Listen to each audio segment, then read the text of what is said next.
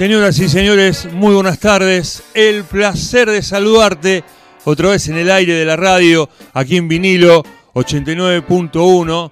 Tenemos realmente mucha alegría, sinceramente, porque vamos a charlar, vamos a levantar el telón a este programa a uno de los mejores relatores que tiene este, este país y además una de las grandes personas que he conocido en el medio hace muchísimos años.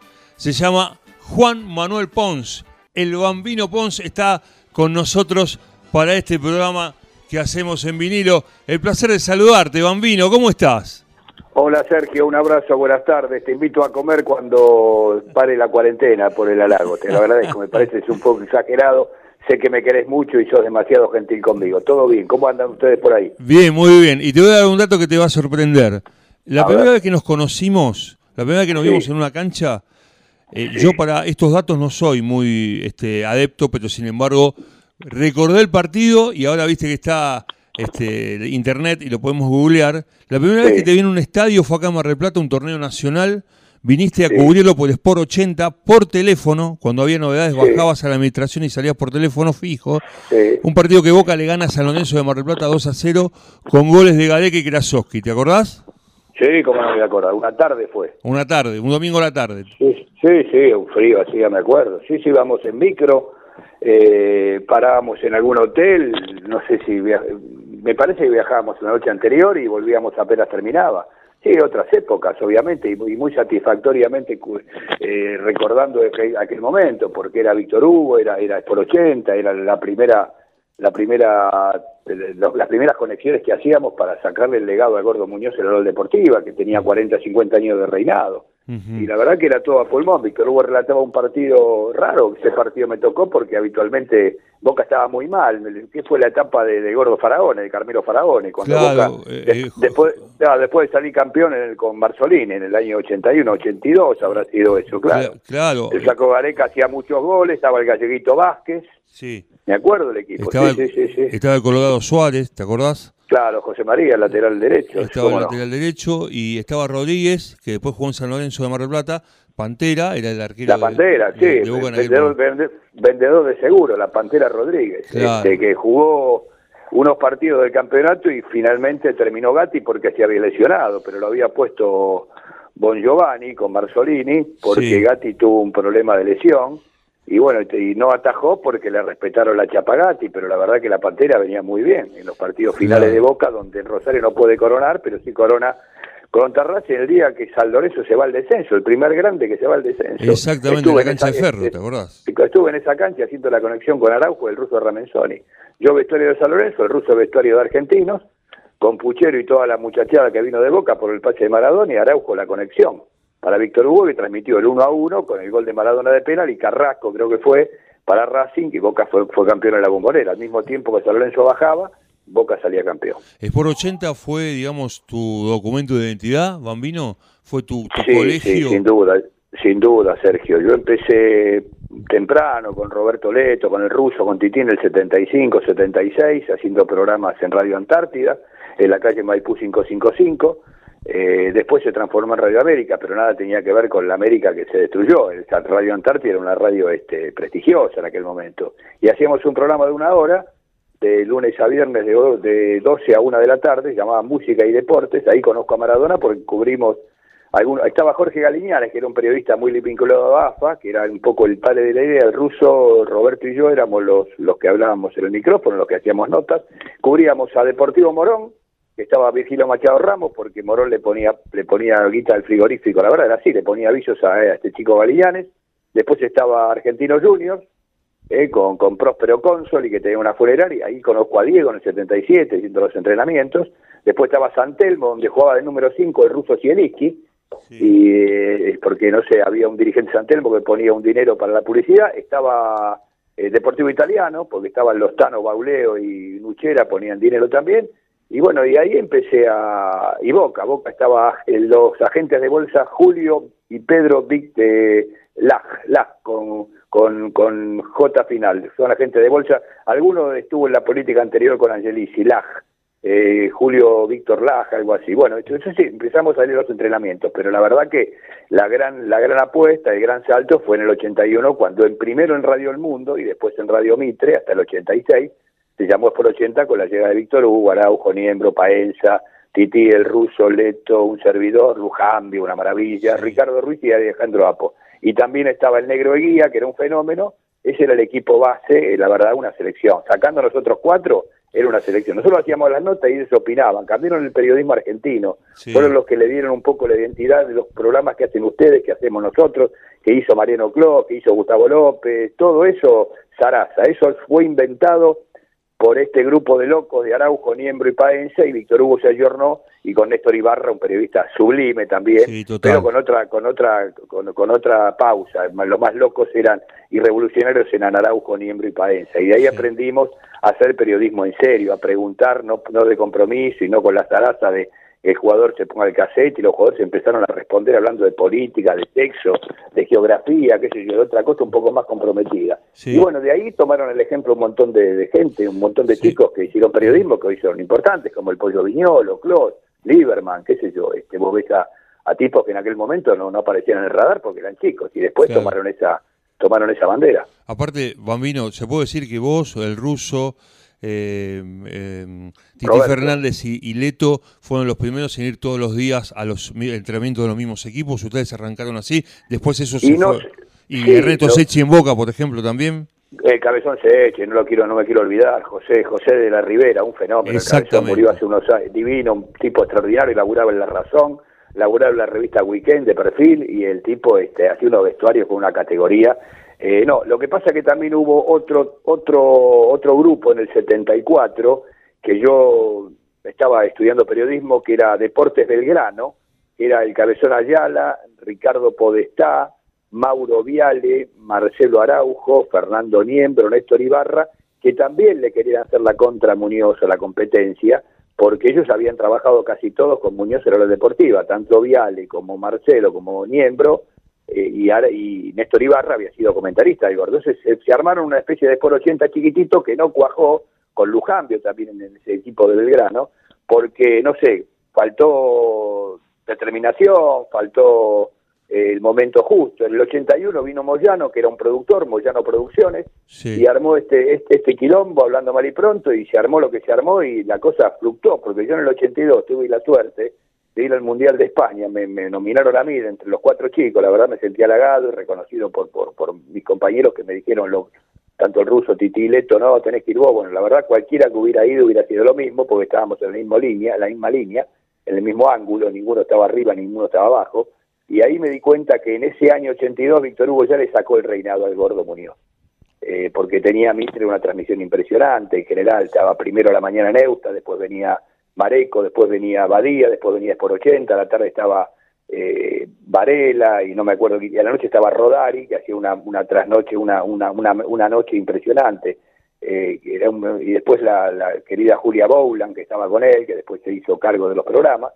Era, era una, una radio de Mitre eh, impresionante. Y el deporte, el Sport 80, fue distintivo.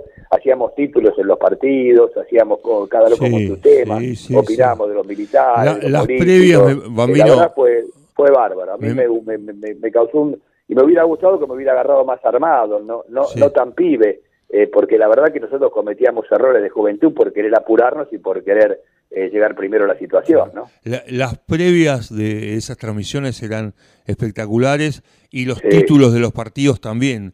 Terminaba el partido y vos tenías que titular la victoria del equipo que viste o lo que fue el partido y me parece que eso era apasionante, ¿no? Como el partido en 10 minutos también, por ejemplo. Sí, la gente, yo creo que la gente se prendía. Yo tenía lo único que hacía bien era los títulos, según Víctor Hugo. Yo era el segundo, el mejor, el mejor titulador era Ricardo Ruiz.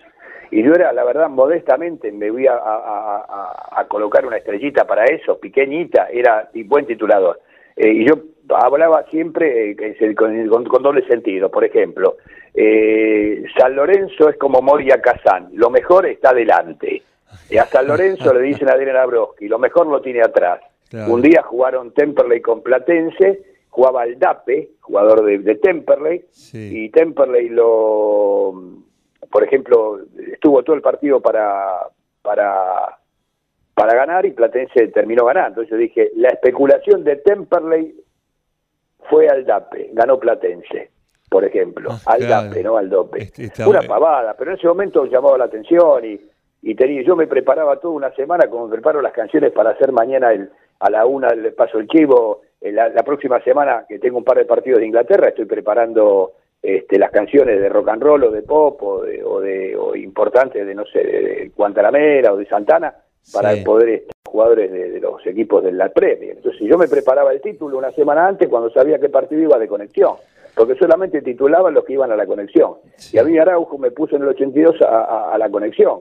Y por ejemplo Roberto, el Russo y Titi nunca fueron, fueron hicieron vestuario. Bueno, no es que yo no me distingo, para mí el vestuarista es tan importante como el relator o, o el comentarista, pero en ese momento yo me sentía importante Claro. no sé si más que el resto. Entonces había que titular, había que hacer el cada loco con su tema, que era un tema de tres o cuatro minutos en la previa. Las previas duraban de 12 a 4 de la tarde, eran cuatro horas, no podíamos hacer pichín y llegaban hasta las 8 de la noche. Y la verdad que no se sufría, se disfrutaba. Esa era la realidad. Estamos, estamos disfrutando de esta eh, charla con Juan Manuel, el Bambino Pons. Bambino, por supuesto que después te voy a preguntar tus latiguillos, después te voy a preguntar por las transmisiones, los cánticos, eh, pero quiero decirte, eh, el ruso Ramanzoni, Leto y Titi Fernández, ¿son tus hermanos en el periodismo?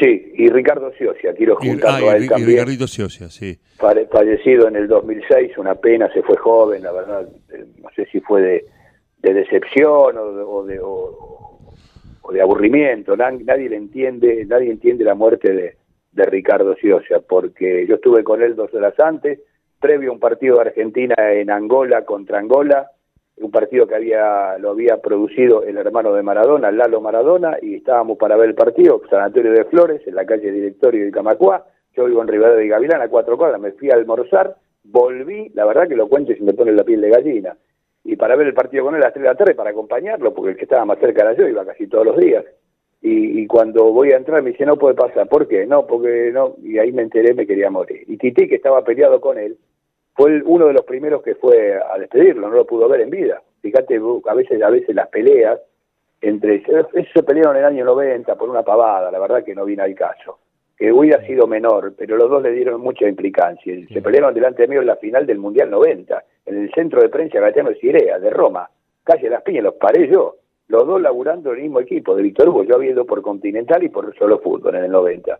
Y fíjate después lo que es la vida, el Gordo Titi se quedó con una espina clavada en el corazón, como una lanza, porque me dijo, yo la verdad que lo quería matar, pero ahora viendo la realidad, qué fácil hubiera sido, dejémonos de joder y amiguémonos de nuevo, porque compartimos muchas cosas, esto no tiene sentido, por una mina, por una guita, por lo que fuera o fuese, no tiene sentido pelearse, pero a veces es tarde y no le podés pedir perdón o no se pueden disculpar cuando estás en vida porque la vida te lleva. Ahora- es un gran ahora- problema, pero a Ricardo también lo incorporo en ese en ese en ese quinteto de Sí. con- conmigo, no me junto ahí los, los cinco que estábamos más más juntos. Bambino, ahora a la distancia te das cuenta que con un cortado se arreglaba la pelea de, de Ciocia con Titi, sin duda. Sí.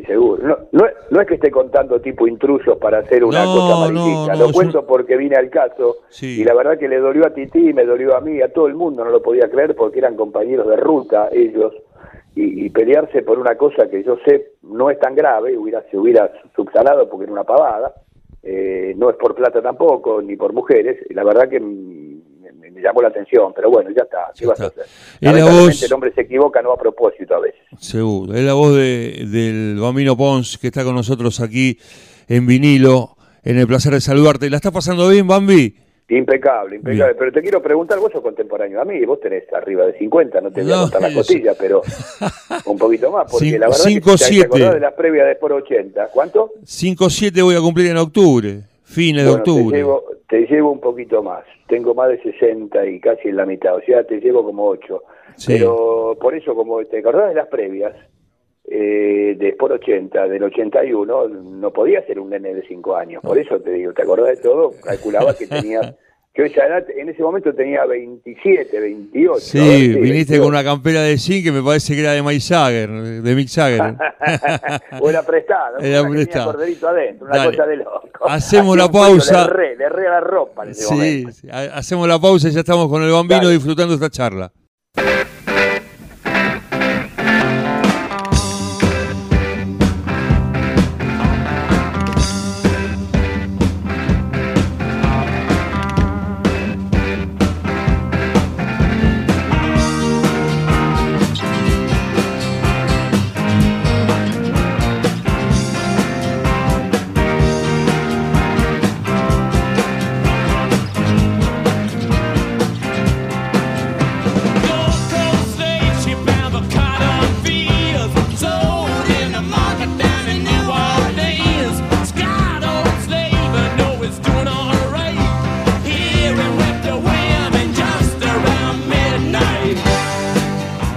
Segundo bloque con el Bambino Pons, por supuesto. Arrancamos con los Rolling Stones. Es tu ADN esto, Bambino, sin ninguna duda. Creo que naciste con un, con un disco en aquel momento de vinilo de los Rolling, ¿no? Debajo del brazo, te lo puso tu mamá y tu papá, algo así. Eh, es cierto, Sergito. Mi mamá y mi papá escuchaban a, eh, escuchaban a Ray Conniff, que era un, concierto. Sí. Y, escuchaban también a Rita Pavone, que era una, una cantante italiana eh, de pop en aquel momento, y yo me, se me dio por otra cosa. Yo escuchaba a los Rolling Stones, escuchaba a los Who, compraba los vinilos en aquel momento, en el 63, los Rolling, los Who, 62, los grupos míos, primero son los Stones, a morir, los Beatles obviamente rompieron el circuito, fueron los primeros que ingresaron, pero y los uso mucho los Beatles para cantar en el fútbol inglés porque son canciones más comerciales y más pegadizas. Los, los estribillos, los talareos son más fáciles que los de los. Ni hablar del Zeppelin o Purple o, o, los Ramones o los Rolling, porque esto cuesta mucho. Es como Pink Floyd. Pink Floyd es un grupo que me vuelve loco, tiene la fusión entre el, el folk, el rock sinfónico el rock fuerte, y no podés meter un tema de Pink Floyd si no tenés la música porque es dificilísimo y la verdad tiene un par de temas, Confortable Number, eh, que hace Gilmore, me gusta más Gilmore que, que Water, pero los Rolling indudablemente son. Eh, fíjate que Miguelito, Miguelito Yaga tiene más de 74 y corre más que Mbappé. Imaginá la que se habrá metido arriba, la de sangre que había cambiado Miguel, ¿no? Porque no puede correr tanto, ah. muchachos. En los, escenarios, cuando yo, cuando me, cuando, me hacía el pavote, y corría lo de Lieberman, el debate final, un minuto, y eso que corro todos los días, con sesenta y pico, y terminaba con la lengua, parecía un camello. Digo, ¿cómo puede ser este muchacho que aguante tres horas y no se palma? Es increíble. Pero la verdad es que me gustaría hacer una hora Jagger y una hora Ruth Van Nistelrooy, que fue el que me dio las mejores alegrías en el fútbol inglés con eso me retiro este, me retiro a cuartel de invierno a futuro. Con esa con esa posibilidad se me puede dar este una algún príncipe o algún mago. Eh, claro. Eh, en la radio supongo que habrás puesto miles de veces cortina de los presentándote o con algún tema o algo por el estilo de fondo. Sí, por ejemplo en Rivadavia, los cuatro años que estuvimos con Pablito Bari, que es mi hijo, con, con Esteban Flynn, con Marino Tuerque, con la muchachada, en una, una, una, una este, humilde oral deportiva que finalizó a fin de año pasado, eh, la cortina era un tema de los Stones que lo hicieron contra la guerra de Vietnam, que se llama eh, Give Me Shelter, Dame Refugio. Es un tema que arranca con una especie de, trompeta y va subiendo con una negra corista, negra el buen sentido, una chica de color, corista que hace que hace la, hace el tarareo al final, es impresiona, me parece un tema muy logrado. Y después, bueno, me gustan los Who también, pero eh, los Stones son más universales y, obviamente van, van, van en cualquier este, en cualquier comida. ¿Cómo salió el tema, seguramente en alguna comida, como, como vos decís, o en un café, cómo salió el tema de relatar partidos de la liga inglesa y cantando? ¿Quién te lo, alguien te dijo, Bambi, ¿por qué no haces esto? Va a quedar bien. yo siempre nombro a las personas que me dan las ideas, que generalmente me las dan. Yo las choreo y las agarro. Muy difícilmente se me ocurren a mí. Eh, me dan ideas y con el tiempo aparecen en la cabecita loca esta, se prende una lamparita y ¡pum! Pero yo digo, Gustavo López, nuestro comentarista del fútbol inglés en el 2000, en, en Fox, eh, me dijo, porque yo había empezado en el 90, el 95, hice con Niembro, el Canal 9, esa Premier League que se veía por, por, por Canal 9, donde no había cable en la Argentina, ustedes no sé si se recuerdan, se hacía el Nacional B en directo, se hacían los clásicos de Tucumán, los de Santa Fe, los de Chacarita Olboy, Morón, La Ferrere, se hacía la Liga Italiana con el último año de Maradona, en el año 90-91 en Nápoles, hasta que fue suspendido por la Federación por Matarrese, la Federación Italiana, y se hacía el fútbol inglés, que tenía ese Manchester poderoso de Ferguson en el 90-91, donde arrancaba por primera vez la Premier League, y jugaba Schmeichel, Parker, Bruce, Pallister, Irwin, Paulins, Kanchelskis, eh, Brian Hughes, y jugaba Giggs con 16 años, Cantona, una fiera, y jugaba otro, el siquiera, no me acuerdo, un 9 falso, que era Mark Hughes, y el, otro mediocampista era Kanchelski, que era un ruso. Ese equipo salió cinco veces seguidas campeón de la Premier, y el Liverpool no la tocaba. Y después en el 2000, cuando a mí me reflotan en Fox para hacer el fútbol inglés, aparece el Manchester de Ferguson otra vez, pero con Verón, con Forlán y con Falnisterroy, con Giggs, con Scholes, con Roy King, con Beckham, después con Teve, después con Ronaldo, y Gustavo López en el 2002 me dijo, estuve en el Mundial de Francia 98 y le cantaban a Michael Owen, el, niño dorado, el Golden Boy que tenía en el 2002, apenas 18, 19 años, no me acuerdo del técnico inglés quién era, cuando Argentina le gana en Saint Etienne, ¿se acuerdan del partido por los penales que empata 2 a 2? Hace una gran jugada, Michael Owen elimina en velocidad y se la mete en el ángulo a Roa, elimina a Ratón Ayala, bueno, y Argentina por penales termina pasando la otra ronda y después termina perdiendo contra Holanda en el famoso gol de Bergkamp. Eh, me dice, yo, le cantaban los hinchas ingleses, que estaba justo Mike Jagger en la cancha, le cantaban Guantanamera. Y yo digo, pues yo soy del rock and roll, Gustavo, no importa, vos pensá. Le cantaban Juan Michael Owen, there is Michael Owen, Juan Michael Owen, there is Michael Owen. El número uno, Golden Boy, el número uno, Michael Owen, Michael Owen. Entonces yo empecé y digo, tengo que transformarlo porque yo soy rockero, no puedo romper mi, mi, mi, mi mis ganas, mi gusto. La verdad yo la bailanta la respeto, no me gusta, el folclore lo respeto, no me gusta, el tango lo respeto, no me gusta, me gusta el rock and roll y soy honesto y me gusta el pop y alguna opereta, alguna alguna canzoneta italiana de Pavarotti o algún tema de Eros Ramazzotti que tengo justo para la semana que viene, las cosas de la vida, son las cosas de la vida, pues son medio rockeros italianos tipo pop. Y, me, y empecé a cantar con Verón, Verón, Verón, Verón, Poscos, Poscos. Es un tema que yo bailaba en Bamboche, que es un boliche del barrio de Flores. Sí, cómo no, ahí cerca de tu barrio.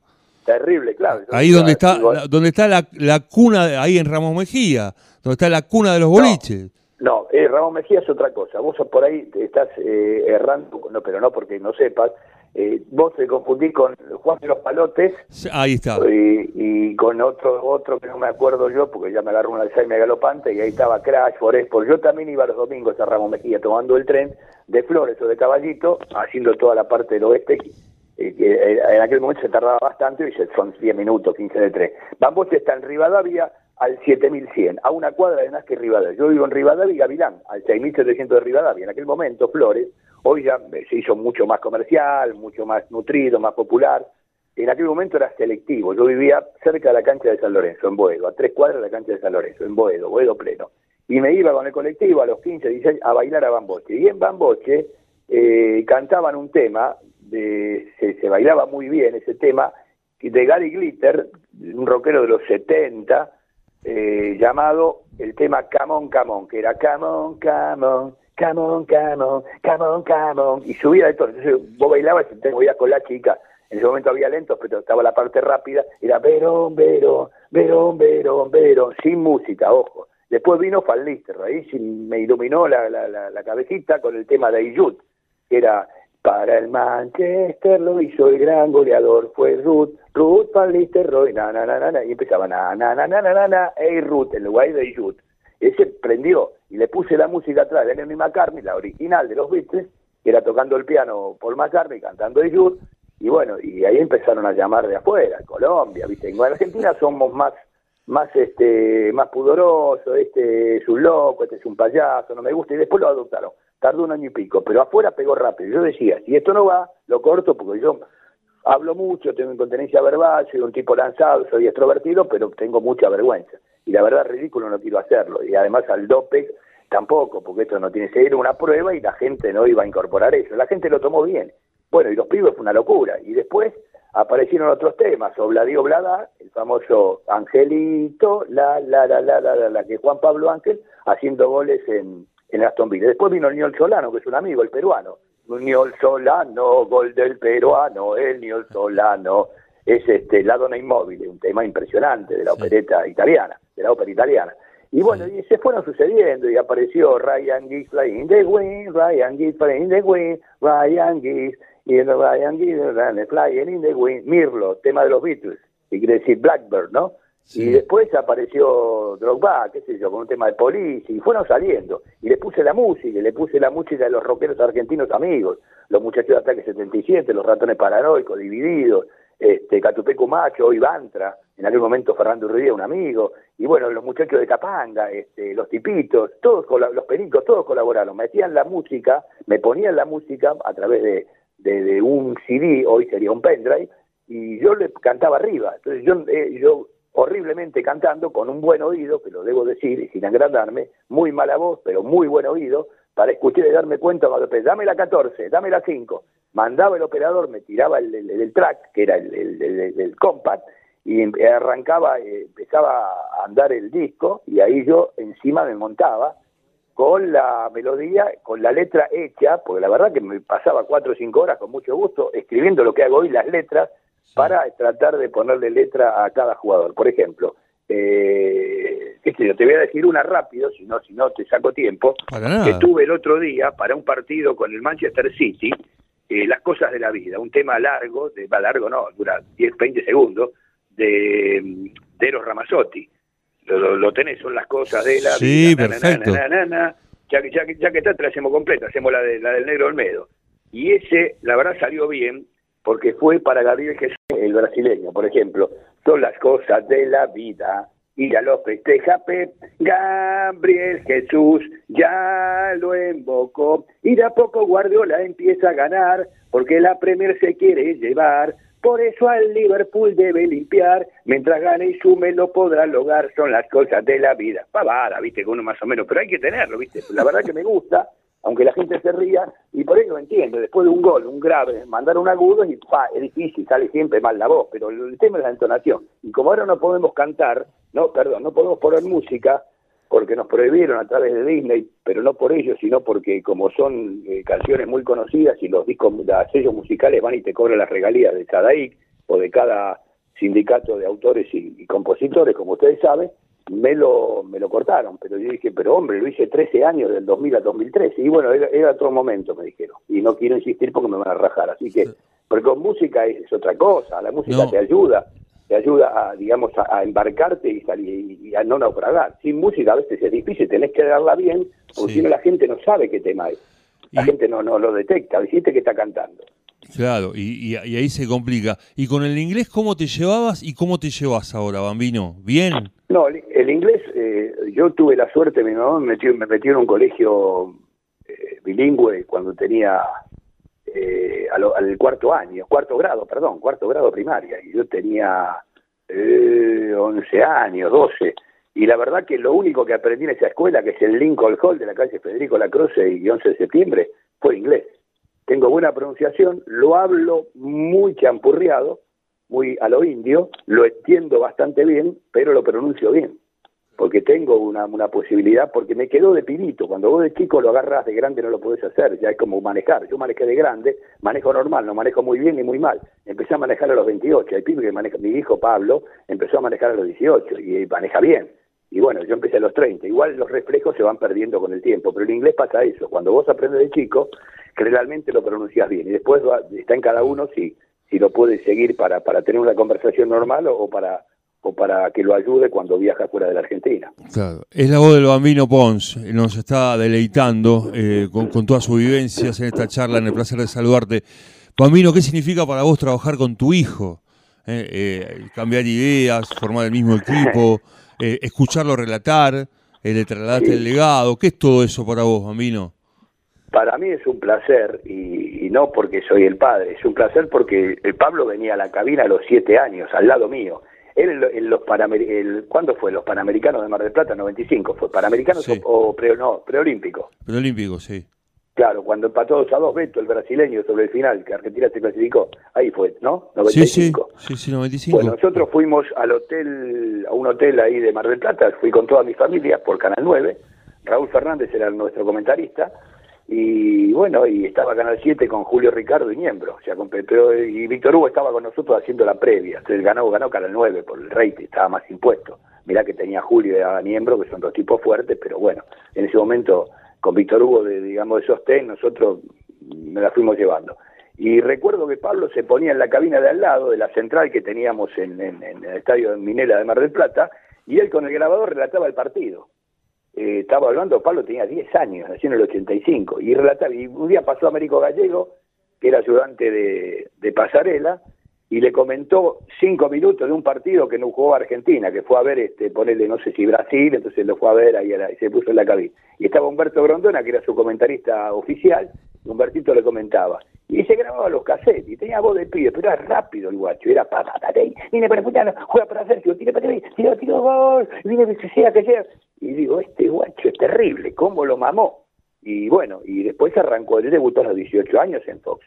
A los 15 venía conmigo a los partidos de Inglaterra, y lo digo con orgullo, ¿no? Porque sea mi hijo para darle maneja, porque la verdad que le cambiaron el apellido porque era mi hijo. Fíjate, algún productor de Fox dijo, no puedes llamarte Pons, tenés que llamarte de otra manera. No, pero bueno, si no, no entra. Entonces, con Bilardo en una quinta, cuando Bilardo en el 2004 estaba dirigiendo estudiantes, allá en la quinta de los pingüinos, camino a en la parte de Ituzaingó, donde Bilardo estaba ese mes de enero. Eh, Bilardo es el padrino postizo de Pablo. Mi hermano es el padrino titular, Andrés, y como ese día faltó porque estaba de viaje, Bilardo fue a tener la vela en la, en la iglesia de San José de Flores, a Pablo, en el año 86, 86, cuando lo bautizamos. Así que esa es la historia. Y bueno, y buscaron Pablo Bari porque le gustaba la ciudad Bari, Pablo es fanático del fútbol italiano, le gusta como yo, es bilardista, eh, le gusta el catenacho, le gusta marcar, le gusta ganar jugando mal, tirando piedra, este, somos este el antisistema. Y bueno, y tenemos muchas críticas por eso, pero yo lo disfruto porque eh, es un chico muy preparado, ha estudiado idioma, estudió griego, estudió inglés, estudió alemán, estudió italiano, eh, habla de, la guerra de, digamos de, de Roma, de todo el imperio romano, imperio griego, Sócrates, Sófocles, la verdad que yo leía a en el gráfico y este guacho lee eh, como si fuera el hermano, el, nieto menor de Borges. Y bueno, y después se lo tiene, estudió fonoaudiología, hizo una buena vocalización, conoce perfectamente la táctica, tiene una cosa que yo no tenía a los 20 años, él se da cuenta tácticamente, ahora sí porque estoy más grande yo, pero él se da cuenta y te para el equipo en dos segundos yo relato en casa los partidos de Copa y los del fútbol inglés, él viene a ayudarme con la computadora, porque yo soy un animal, con las redes sociales soy una especie de hermano de Pedro Picapiedra de esa época, un burro, un arcaico, y él me viene a conectar para que el, canal te mande la señal de streaming, tanto para ESPN como para Fox. Y cuando, por ejemplo, ayer él transmitió Peñarol, que yo ayer no laburé, y lo miré todo el partido atrás de él, con el barbijo, y él mirando la pantalla, de comentarista estaba eh, Damián Trigini, Peñarol Wisterman, yo había relatado a Peñarol, tenía todos los datos, él ve tres veces los videos de cada partido, es como si fuera un entrenador. Y es muy difícil, no solo querer a los jugadores, que eso no sería nada, porque cualquiera erra esto, mentira, que nadie es infalible, le raza en velocidad y sobre todo le en monitor of view, pero lo que es increíble, lo bien que sabe cómo se manejan, cómo se da cuenta el otro día dije Colo Colo con, Marcelo Barcilloto de Chile, yo acá y él estaba de asistente mío, digamos, y me dijo cuando hizo cambios Colo Colo, cómo pasó Insaurralde a marcar en la izquierda y cómo jugó un tal campo de lateral, pasó de central, y cómo Béjar, que es un, uno de pelo blanco, todo tenido, pasó a la derecha y había otro Valencia de pelo teñido que pasó a la izquierda, y se dio cuenta enseguida, acá me dice, yo estoy liberado, no tengo la atención de relatar, pero está bien, se dio cuenta en cinco segundos lo que el comentarista le costó tres minutos, le costó diez segundos, que tiene una gran facilidad.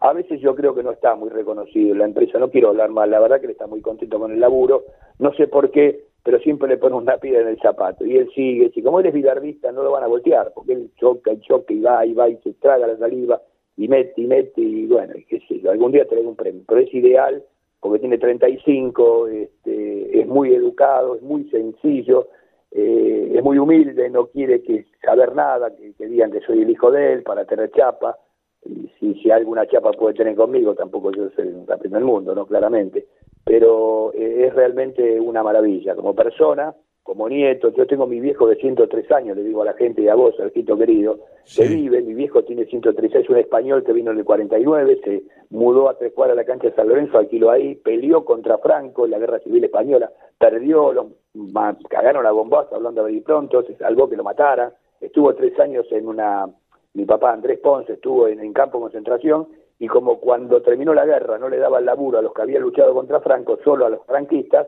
se tuvo que venir a América en un barco, unos en Montevideo y otros se trasladaron a Buenos Aires. Él cae acá con mi mamá, mi hermano de cuatro años, y bueno, y es un nieto ejemplar, porque lo va a ver todos los días, él vive en Avenida México y Pablo vive en Pumacao y Rivadavia, está a 30 cuadras, pero va todos los días, le lleva pescado, le lleva eh, milanesa, le lleva comida, lo atiende, lo, lo divierte. Mi viejo está sentado en una silla de ruedas porque se quebró la cadera hace dos años, cuidado por dos personas todo, todo el día, y, pero tiene una cabeza más lúcida que cualquiera de nosotros. Entonces, este, el poco sordo, me ve, lo veía por televisión a él, lo escucha, me escucha a mí, le, mandamos videollamadas, bueno, y ese es el nieto que tiene. Otro nieto, la verdad, no creo que tenga tan, es, muy persistente y, la verdad que va mucho a verlo y la verdad que para mí es un ejemplo como chico y bueno, como periodista ya hablé, pero digo, como tipo es impresionante. Realmente, no lo digo porque sea el papá, lo digo con orgullo. Todo eso muy largo, 10 minutos para explicarte lo de Pablo. No, no, está bien. Y tenés una hija también. Pa, eh, Mili, María Emilia. Sí, ella trabaja en una agencia de turismo ahora por la casa, eh, desde la casa. Ella es diferente, eh, es más cerrada, pero este, no, no, a lo mejor no define las sensaciones. pero es muy, este, yo le voy a contar a la gente, no sé si debo hacerlo, yo perdí a mi señora en el 2008, soy viudo, y fue un golpe muy fuerte. Mi nena tenía 15 años en ese momento y Pablo tenía 21. Y la verdad que Pablo tenía mamitis con la mamá y mi hija que no tenía una relación, viste, muy vinculante porque los chicos a los 15 años empiezan con los cumpleaños de 15, son rebeldes y ¿viste? siempre me tocan para otro lado. La verdad que sufrió a la mamá y después se arrepintió de no haber tenido la relación buena que debía haber tenido, porque es lógico. Y bueno, y hoy la veo ahí, una, una señorita hecha, vivió en un año en Irlanda, con idea de irse de la, de la Argentina, porque ve que acá lamentablemente no encuentra el rumbo y estamos todos iguales, tanto con este gobierno, con el anterior y con el que vendrá. Siempre fue así. Yo pude votar a Perón en el 73 o a Cámpora, y la verdad que en ese momento no vi gobierno, más allá que los antiperonistas van a decir fue un desastre, tenés razón, pero yo me quedo con ese peronismo, ni con Macri, ni con los primeristas, me quedo con ese peronismo que por lo menos yo tenía 19 años, militaba, este, tenía una idea y hoy pienso de otra manera. Yo estaba enfocado a la izquierda en ese momento y hoy estoy tirado al centro, más corrido, quizá un ápice un gramo a la derecha que a la izquierda, pero yo viví todos los montoneros, estaba ahí metido, me fui cuando vi que era, había montoneros en el Partido Justicialista, en el comité de base a los 18 años, y después vi la vida de otra manera, cuando ya tuve 30 o 40. A los 18 lo vi de una forma, pero siempre mantuve idea. Pero era peronista de aquel momento, no la idea peronista de, apropiarse de todo o, de no dejarle opinar al, al adversario o al, o a, la, o a la oposición. Pero bueno, que es un tema largo, no sé por qué me metí en política, te dije eso porque salió. Es la voz del Bambino Ponza. Hacemos la última pausa, Bambi. Queda un bloque por delante, quedan muchas cosas. Lo más importante es lo que vendrá. Pausa, el placer de saludarte hoy con Juan Manuel Ponce, el Bambino.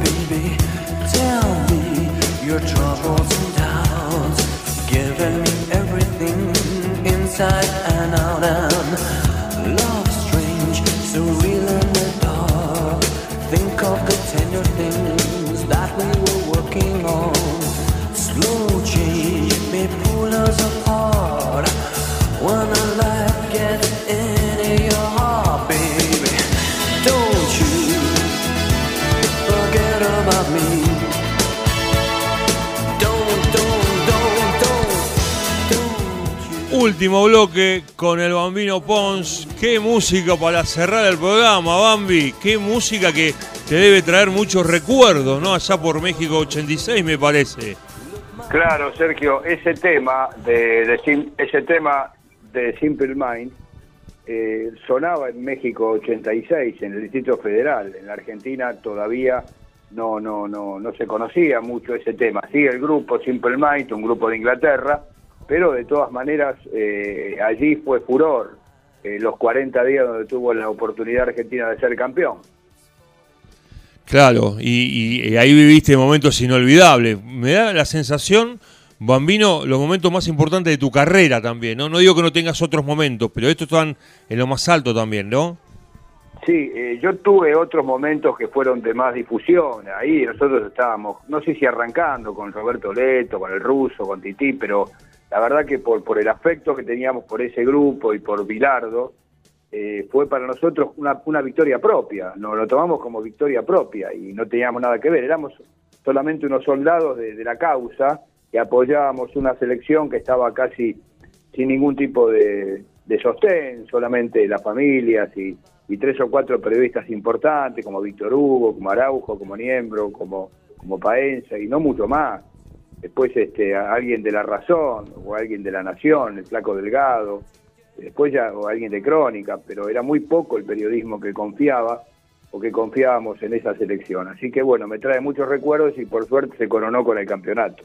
Sí, recordamos también que Rodolfo Reilly, director de deporte en aquellos años, habló con Corona expresamente para que lo reemplacen a Bilardo. ¿Te acordás de aquel momento y cómo lo habrás vivido, Amino? No, sí, fue una, fue una, mira, yo tuve la oportunidad de hacer la primera nota, porque a mí Bilardo es una cosa insólita, no les conté a lo largo de la nota. era, era un día de abril, un día de mitad de semana, se, entrenaba en empleado de comercio y Bilardo había convocado a los últimos jugadores que se metían en la lista, que eran el Vasco Larticoechea y, y, y el Negro Enrique.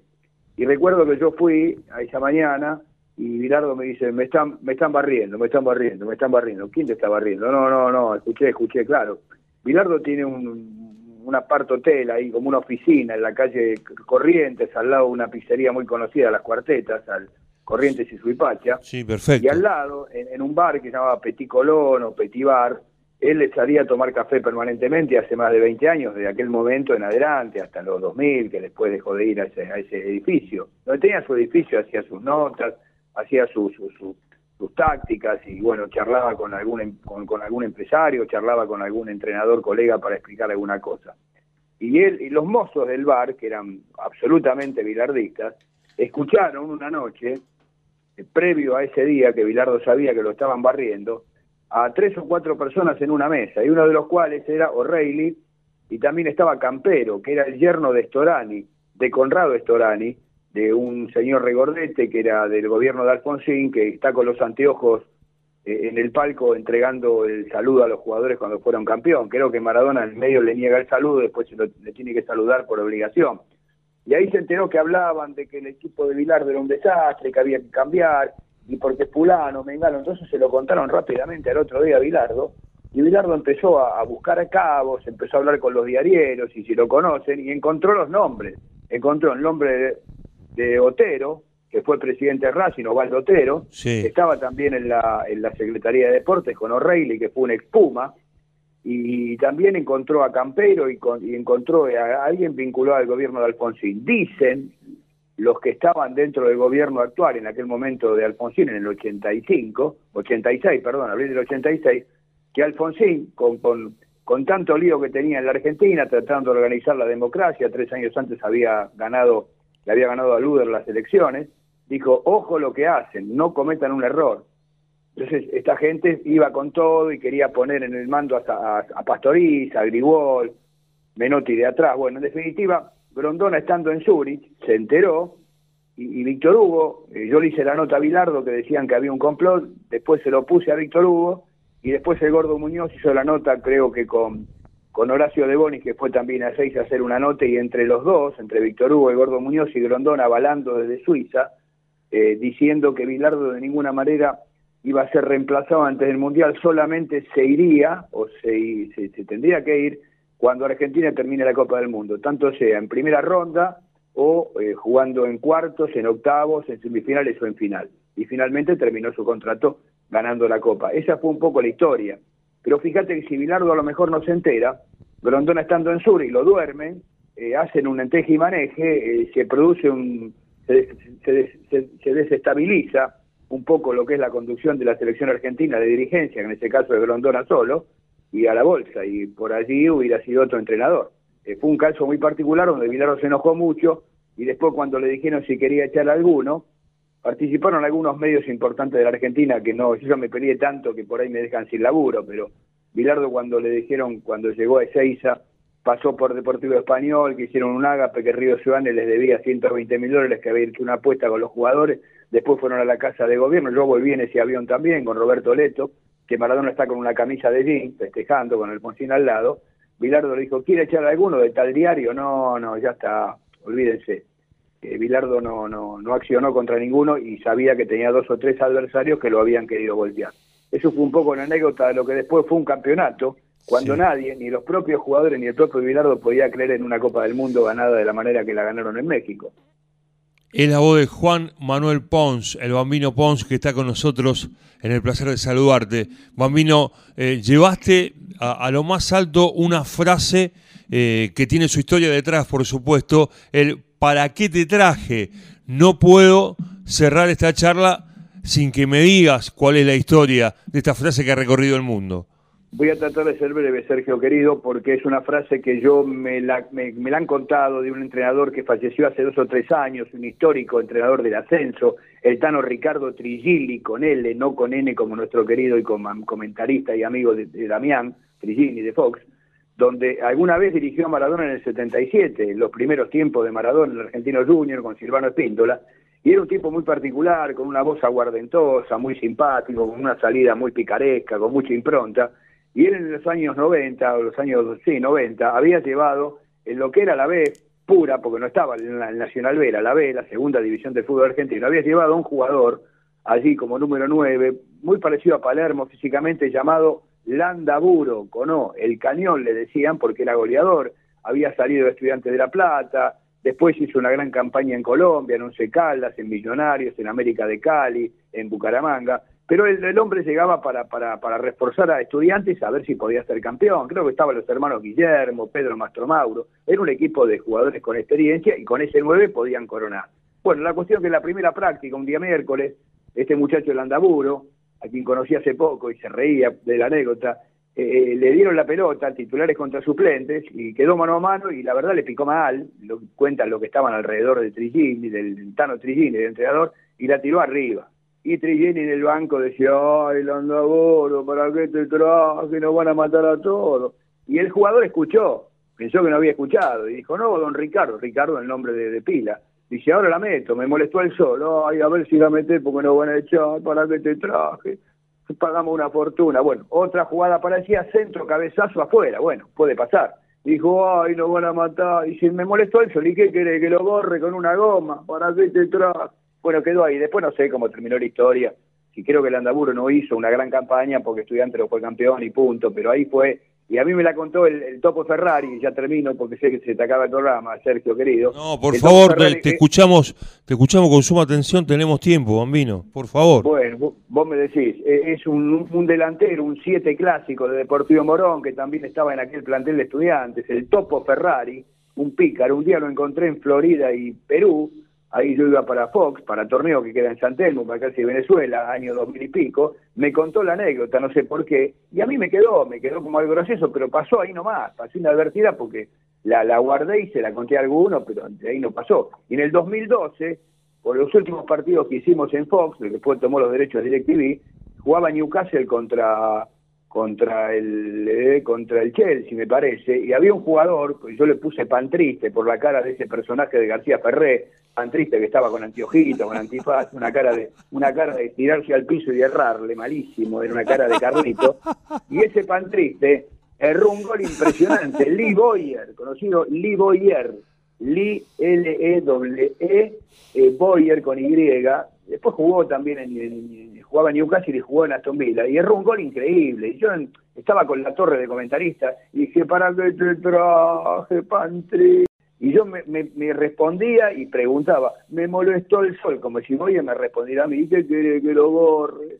si no tengo una goma el sol no lo puedo tocar está muy alto para qué te traje y se empezó a reír la torre. Terminó el partido, al otro partido vino una jugada, un jugador erró una pelota para atrás, se la dejó servir al nueve rival, la metió, pum, un a para y también me molestó el sol, y que no se lo puede agarrar eso, está muy alto, para que te, y te van a matar. Y bueno, entonces la gente empezó a, qué sé yo, a través de las redes sociales, me acuerdo en aquel momento que ya estaban impuestas, que le gustó la frase, para que es el blooper clásico, cuando uno se lleva un vidrio por delante o llega y se traga la alfombra y se cae, o por ahí se resbala en un colectivo y, le erra al manubrio, al le, erra al pasamano, bueno, una cosa así. Es el famoso blooper que tiene el invento o que tiene el, prestigió y lo difundió en los años 90 con el famoso video mal. Así que la frase es de ahí. Claro, además cuando éramos chicos nos decía, eh, si te portabas mal no te traigo más. Ahora es para que te traje, que es más o menos lo mismo, ¿no? Tiene el mismo sentido, Bambi. Viste, cuando me, dicen a mí, que no sé si será cierto, porque todos te dicen así, por ahí te cuentean para que da bien, pero yo creo que debe ser cierto. Cuando van a jugar el fútbol 5, los pibes dicen, ¿para qué te traje? Cuando erran un gol, o cuando le pisan una pelota, cuando patean a otro lado, la patean a la luna, dice, ¿para qué te traje? Bueno, para mí es un orgullo que lo que lo tomen así como propio y me pone contento y bueno, fue un reconocimiento a partir de los 2000 con el fútbol inglés. Todo nace del fútbol inglés, porque ahí salió todo, la frase hay tiempo, para que te traje, los cantitos, los apodos. Así que más o menos eh, a mí me llegó el reconocimiento tarde, pero nunca es tarde este, para, para estar orgulloso y agradecido a toda la gente. Y hoy en día la tendencia del fútbol inglés es tremendo. Yo me, tengo de los próximos partidos a Liverpool y bueno, dice Chelsea y la gente la verdad este, escribe muy bien. Algunos me dicen es un desastre, no relate más, acertar los jugadores. y yo por ahí me río, tengo ganas de mandarlo al diablo, pero digo, no, está bien, a todos no les puede gustar, pero el 90%, por suerte, eh, chicos entre 8 y 35 años este, son los que los que me siguen con, con, con, mucha devoción, ¿no? Sí. ¿Cómo te llevas con la fonética de los apellidos de los jugadores? ¿Bien? Y yo tengo una, una no sé si una, una, una posibilidad a favor, es que yo hice todo un primario en escuela bilingüe, el Lincoln Hall, en la calle Federico Lacroze. Lincoln y Washington eran dos colegios muy buenos de la de, Buenos Aires. Y mi mamá, para tratar de corregirme, que yo era un tipo callejero, un pibe que estaba todo el día en la calle, medio atorrantón, en el buen sentido, no haciendo sino jugando al fútbol, estando todo el día en la esquina, todo el día callejeando, me puso en ese colegio en el segundo grado hasta el séptimo y tenía inglés a la tarde, eran profesoras y profesores ingleses, realmente venidos desde, desde Gran Bretaña, y la verdad que eran muy buenos, y ahí la pronunciación, yo tuve facilidad para, para, para, para pronunciar, y la verdad que podré tener un margen de error, pero creo que con un 80% estoy más o menos acertado, en cuanto a los nombres, ¿no? Eh, Bambino, eh, el periodismo deportivo actual, el de Capital, eh, ¿es ¿están eh, en un ambiente caníbal? ¿Es así? ¿Hay cosas buenas personalmente del resto de los periodistas? ¿Hay mucha competencia? ¿Se juega mucho de atrás? ¿Cómo está hoy el periodismo allí en Capital? Y mira, yo no quiero hablar de lo de antes porque parezco un viejo retrógrado que digo que lo de antes siempre fue mejor y no fue mejor. Lo de hoy es mejor porque nosotros antes no teníamos televisor color, no teníamos teléfono celular, no teníamos tablet. Yo igual no uso la tablet, pero digo, no teníamos tanto tanto avance tecnológico que en aquel momento estaba la pelota, estaba a jugar al, verdugo, que era con dos, con dos, este, dos zapatillas que te daban en la mano, te pegaban con la, con, el taco de, de, la alpargata, me acuerdo que eran juego el verdugo, el hoyo pelota, que te agarraban, te tiraban contra la pared, fusilamiento, cachurra montó su burra, eran juegos medio duros, medio, medio, este, medio masoquista. Y hoy hay de todo, hoy vas y te encontrás con qué sé, un montón de situaciones a favor, eh, cancha de fútbol 5 que en aquel momento no había, jugábamos en los parques. Pero digo, aquel periodismo deportivo, solamente deportivo, porque el periodismo es, periodismo siempre, pero yo hablo de la especialidad mía o de la rama esa, que es la única que más o menos puedo entender, más o menos, eh, era otra cosa. No, yo no hablo de código, el código parece medio mafioso, pero había otra ética, había otros principios. Hoy los chicos están tan apurados por intentar copiar a los que han llegado, que, matan, matan metafóricamente hablando, eh, para, para intentar buscar un lugar y empiezan a desbarrancar gente y opinan con una liviandad y agarran una pizarra, empiezan a hacer flecha para acá, flecha para allá, y por ahí no tienen la menor idea de lo que es la estrategia de un conjunto, de un equipo, y ellos se mandan, y yo creo que el que arriesga no, el que no arriesga no gana, pero me parece que demasiado. Yo veo que hay una hay un gran apuro en la juventud del periodismo deportivo desde hace más o menos 10 o 15 años, que quieren hacer todo lo que a nosotros nos costó más de 40 en 5 o 10 años. Y me parece que todo necesita tener una escalera, escalón por escalón. Tampoco va a ser lento como la tortuga manuelita, pero no podés pasar de, de, la primera D a, la, a, a, cubrir la selección argentina, o a relatar a, la, Boca o a River o a los equipos grandes de Europa. Eh, cada uno a su tiempo. Lo que pasa es que hay pibes que llegan, o hay chicos o chicas que llegan, porque también hay muchas chicas importantes que andan bien, yo lo que no veo bien, y esto no quiero meterme en contra de la gente y los pañuelos verdes, que no meter tilde de machismo, yo digo que las chicas en el periodismo le han dado un toque de frescura a, la pantalla, sobre todo porque se ven, porque en radio también hay, escritas, eh, periodismo escrito también, pero lo que yo no veo, que, porque no están habituadas, porque no fue su hábitat de chicas, salvo que haya convivido con mucha gente de fútbol, alguna chica, que agarren una pizarra y empiecen a explicar de un movimiento de un equipo. Me parece que ahí está medio tirado los pelos. Ahora que conduce noticiero mejor que los hombres, no te quepa ninguna duda. Que pueden preguntar y que, y que tienen una, una, una, una imagen mucho mejor que un hombre para que del otro lado, el hombre que es del otro lado, el que mira a la mujer, se, se, se, se alegre viendo, viendo una buena cara, un buen físico, este, una buena boca, una buena sonrisa, no hay ninguna duda. Ahora, lo único que yo discrepo y que me disculpen y que no se enoje nadie, que no parezcan ahora los salames a decir el INAD y toda esa pavada que dicen siempre, es que una chica en una pizarra, una chica periodista, porque las que juegan al fútbol o las que son entrenadoras del fútbol femenino a nivel mundial o Argentina, lo mejor ya saben porque se dedican a eso. Pero una chica que no jugó, que haga una pizarra y te explique que fulano va por acá, que la cobertura la hace el libero, que el stopper viene para acá, y es medio difícil. Yo a mí me cuesta entender, ojo, respeto y, celebro que esto aparezca, porque yo creo que en algunos años me da la impresión que las chicas van a lanzarse por ese, por ese lado, por ese costado, pero no lo veo todavía porque la habitualidad de ellas no era una esquina o no era un barrio o no era un parque para jugar al fútbol.